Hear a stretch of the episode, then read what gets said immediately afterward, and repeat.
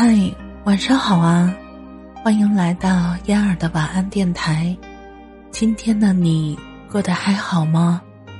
愿我的声音可以陪伴你每一个夜晚。我想做最好的自己，趁来得及。我刚认识克莱德先生的时候，他特别忙，忙着出差，忙着上课，忙着学习。我们大部分的约会都是见缝插针进行的，在他不出差的日子、不上课的时候，他骑着一辆摩托车，在这座灰蒙蒙的城市里四处穿梭。他学的是各种我听不懂的程序语言，在我们认识之前，他还自学英语考了六级。当时我并没有太多的感触，只不过偶尔提起他来，周围的朋友都说他真是个好学的青年。我想了想，嗯，好像也的确如此。当时他在一所医疗器械公司做技术支持，薪水还是蛮高的，全国到处飞。他后来说。自己站在公司 IT 大牛的身后，看他写程序的时候，都觉得特别羡慕、特别冲动、特别向往。他就一边工作一边学习，通过自学与课程，最终走上了这条路。他不是个喜欢看书的人，但是这些年的他的家里从来没有断过专业书，周末。夜晚假期，他的身边永远都会有书，而且我都奇怪他怎么那么多的东西要学习。哦，数字时代知识更新的那么快，日新月异，他也必须随时更新自己。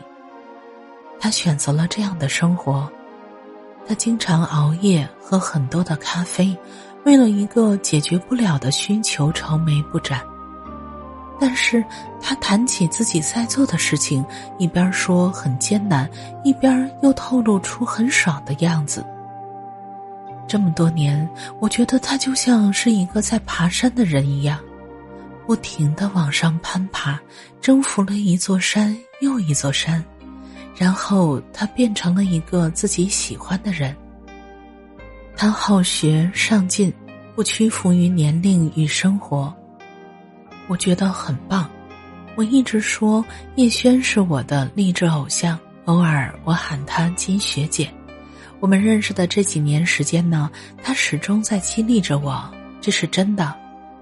她是两个孩子的妈妈，她曾经在机关单位工作，她上有老下有小，还有个特别忙的老公，她还要点灯熬油的写作，她还在大量的读书。我有时候觉得很奇怪，我们做的明明比他少得多，却没有他那种朝气蓬勃。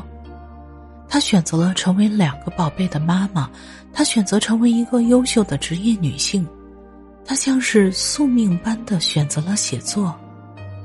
而他清晰的知道自己所选择的生活，所以他花心思去安排时间，花精力规划好家庭。以花心力，一切都安排的井井有条。他甚至隔三差五的去旅行，有的时候是亲子游，有的时候是独自出去玩儿。我不知道我会不会成为他这样的人，但是我非常钦佩他这样的人。他知道自己选择了什么样的生活，他知道自己会成为什么样的人。并且抱着欣然的态度，乐观其成。你不知道这种感觉有多好。我们好多时候呢，总是觉得是生活选择了我们，而不是我们选择了生活。譬如说，我们无法选择自己出生在什么样的家庭，无法选择自己将要走的道路，恋爱。也许是自由的，但是踏入婚姻之后，有很多迫不得已的部分，好像又被一切裹挟着走啊走，走到一个无可回旋的余地，只能随波逐流。